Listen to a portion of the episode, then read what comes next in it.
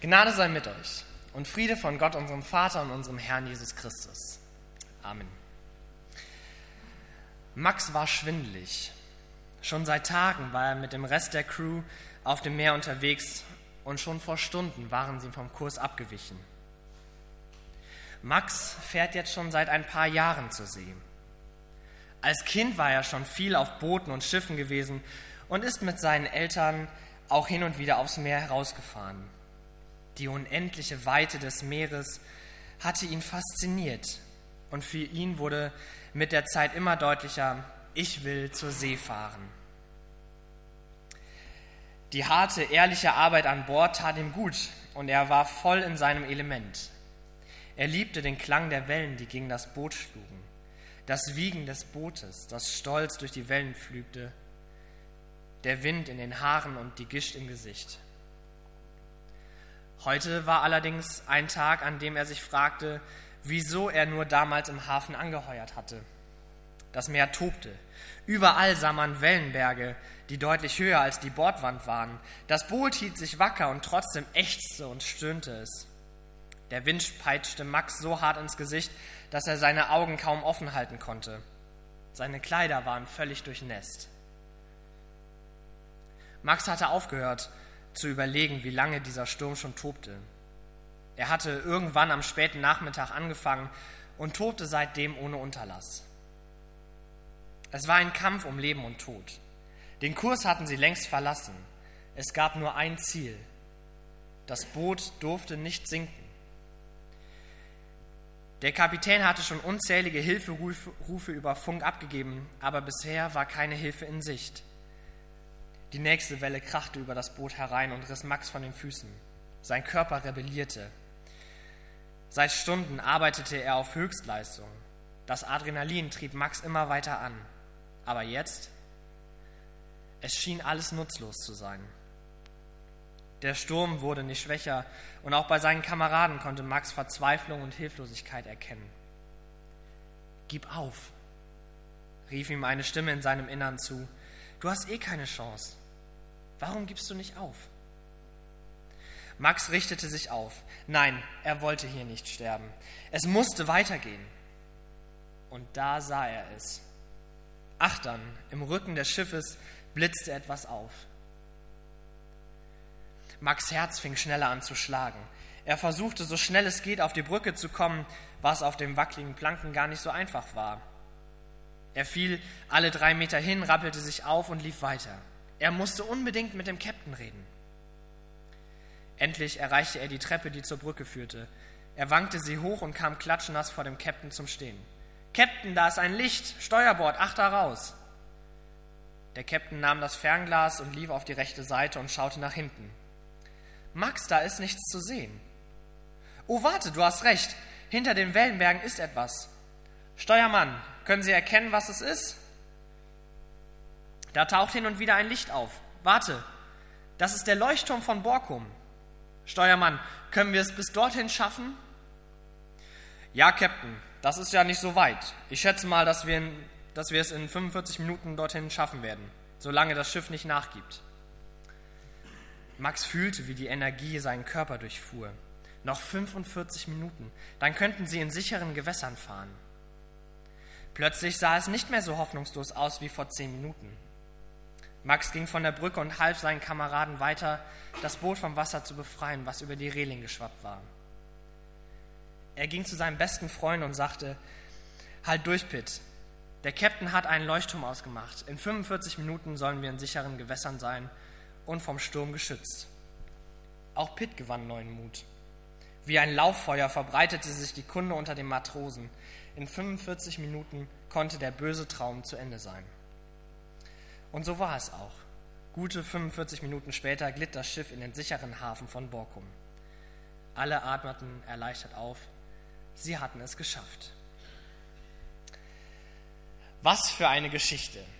Da ist Max knapp dem Tod entsprungen.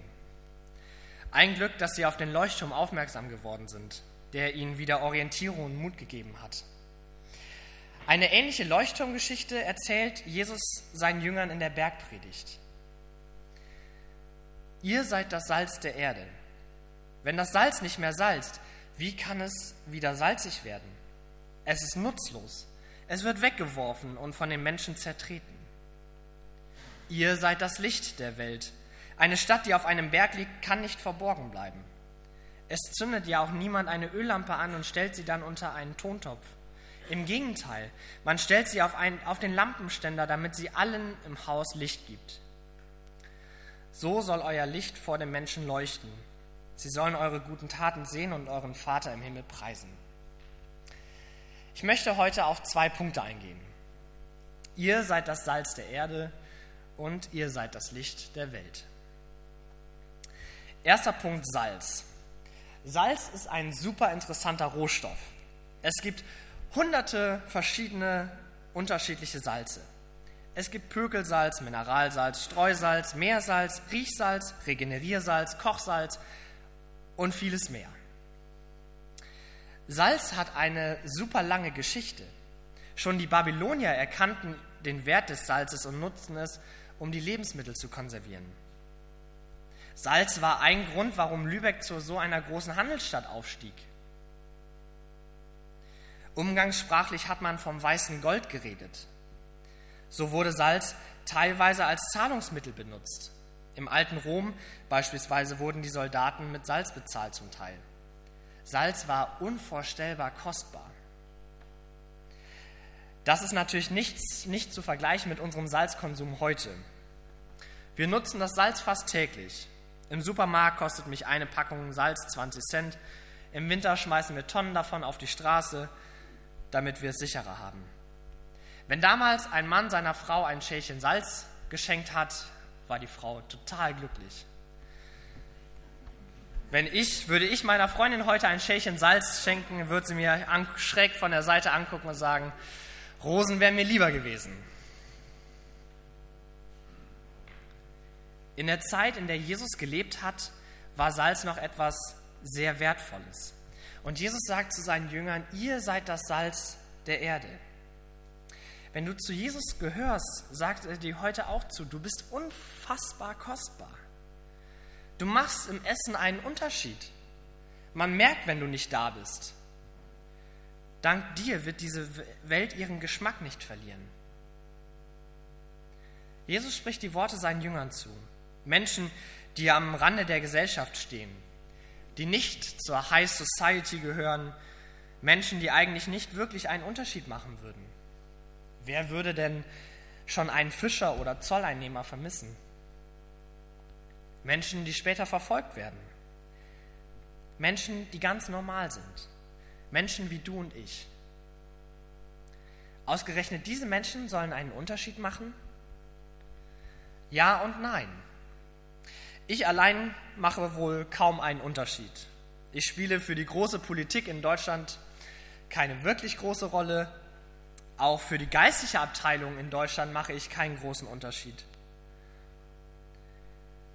Vor manchen politischen Wahlen macht man sich ja Gedanken und man denkt dann, oh, was kann ich denn schon verändern?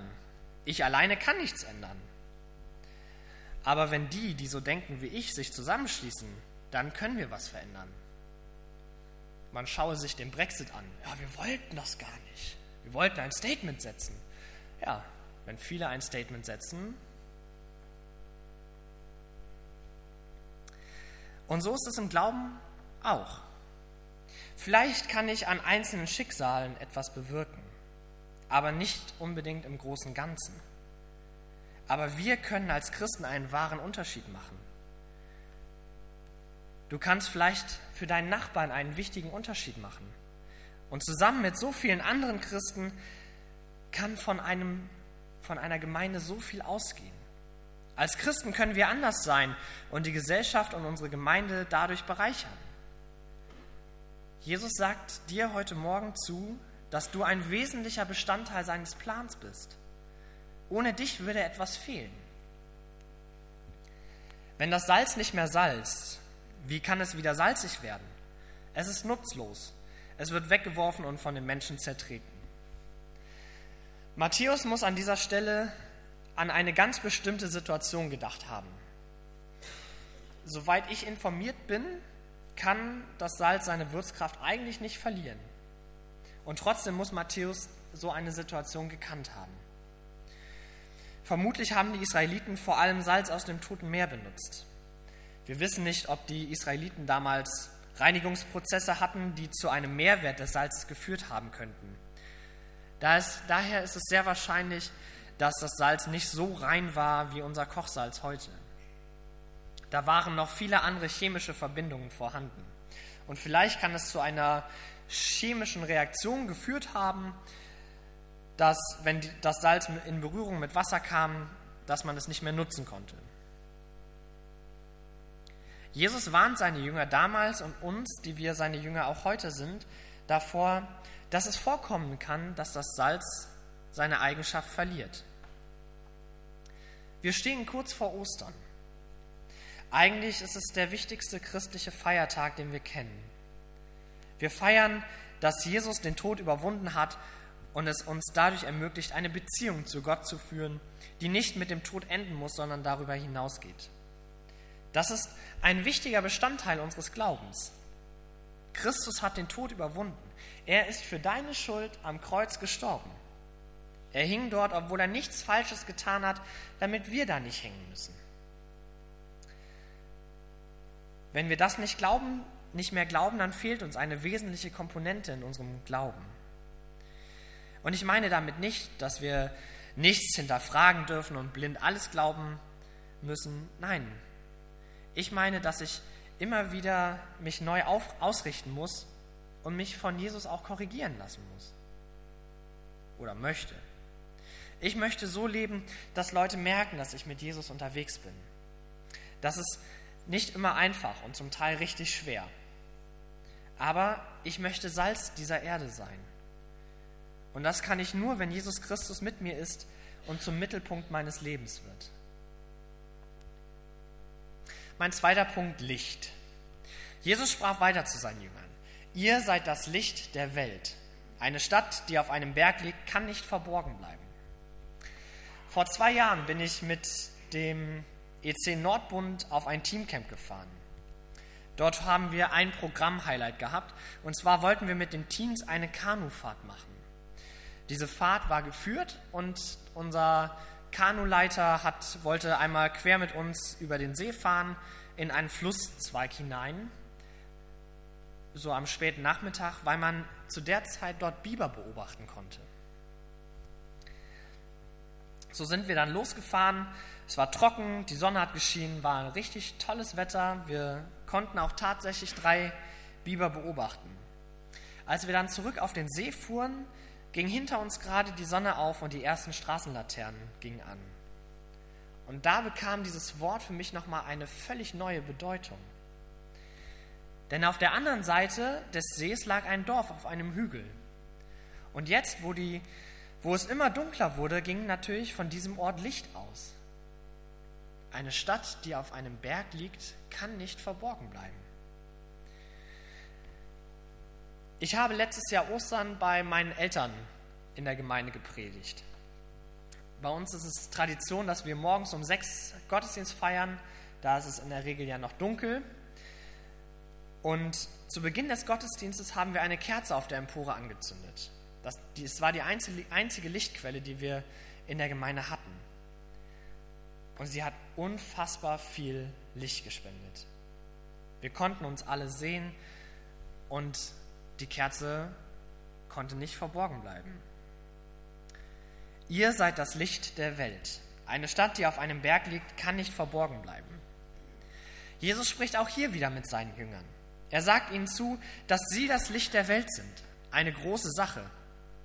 Er sagt nicht, ihr seid das Licht für Israel oder ihr seid das Licht für den Stamm Benjamin oder für das Haus David, sondern er sagt, ihr seid das Licht der Welt. Die Jünger sollen Licht sein. Sie sollen Licht in die Dunkelheit der Welt bringen. Wenn ihr euch so ein Kerzenlicht vorstellt, das ist ja nicht immer nur hell, sondern es flackert hin und wieder. Und wenn es zu wenig Sauerstoff hat, dann geht die Kerze aus.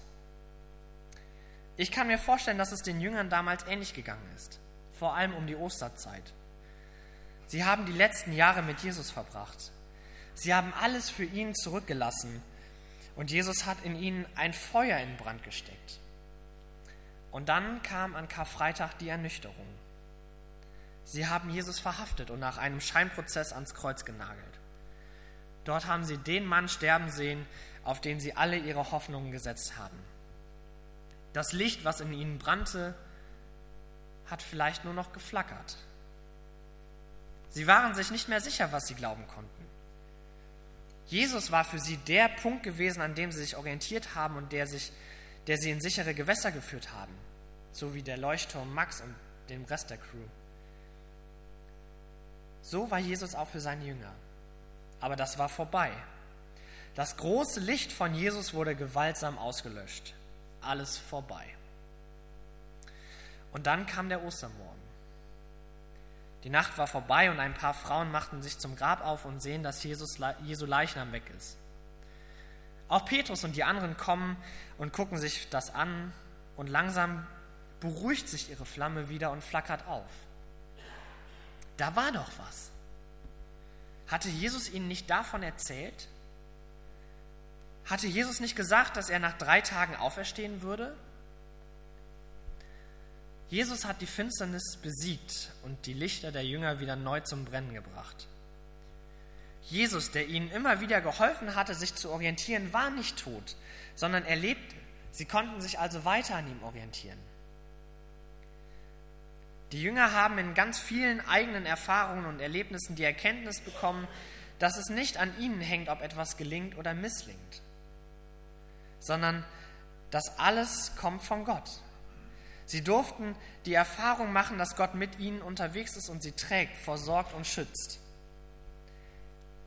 Wenn ich mich mit Menschen unterhalte, die schon viel länger im Glauben unterwegs sind und die es auch kompromisslos sagen und die nicht, zu, nicht nur um den heißen Brei herumreden, sondern die Jesus mit ganzem Herzen folgen, solche Leute können uns heute auch Geschichten erzählen, in denen sie erlebt haben, wie Jesus trägt und versorgt aber auch, wie Jesus ihr Licht wieder neu entfacht hat, wenn es drohte auszugehen.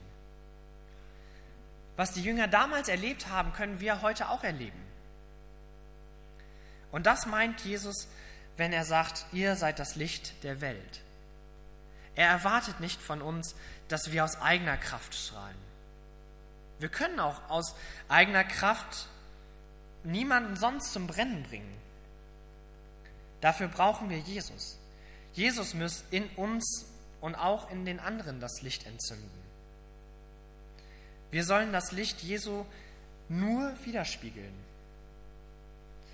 So wie der Mond das Licht der Sonne reflektiert und uns in der Nacht auch ein Licht ist, so sollen auch wir das Licht Jesu widerspiegeln. Und wenn wir das zulassen, wenn wir in unsere, unser Leben nach ihm ausrichten, dann werden wir einen Unterschied machen für unsere Nachbarn, für unsere Freunde, für unsere Familien und auch für jeden, mit dem wir in Kontakt kommen. Die alten Seefahrer haben sich, wenn sie auf das Meer hinausgefahren sind und noch keine Kompasse hatten, an den Himmelslichtern orientiert. Sie haben ihnen geholfen, ihren Weg zu finden.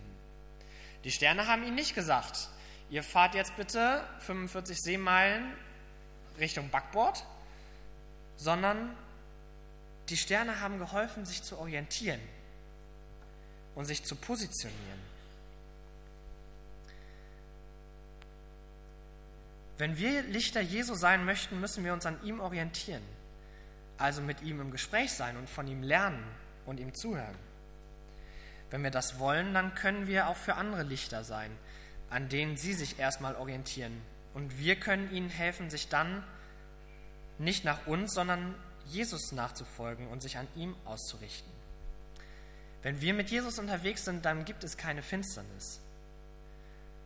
Jesus Christus, dessen Leben und Auferstehung wir feiern, sagt heute Morgen zu dir, du bist das Salz der Erde. Du gehörst zu meinem Plan. Ich habe dich lieb, genau so, wie du bist. Ich habe dich mit Gaben und Grenzen ausgestattet. Damit du sie gebrauchst. Wenn du nicht da bist, fehlt etwas. Und ich brauche genau dich, um einen Unterschied zu machen. Du bist das Licht der Welt. Orientier dich an mir, dann strahlst du hinaus in die Welt wie ein Leuchtturm. Und so kannst du Leuten helfen, sich an mir zu orientieren. Du bist etwas ganz Besonderes und für mich unglaublich kostbar.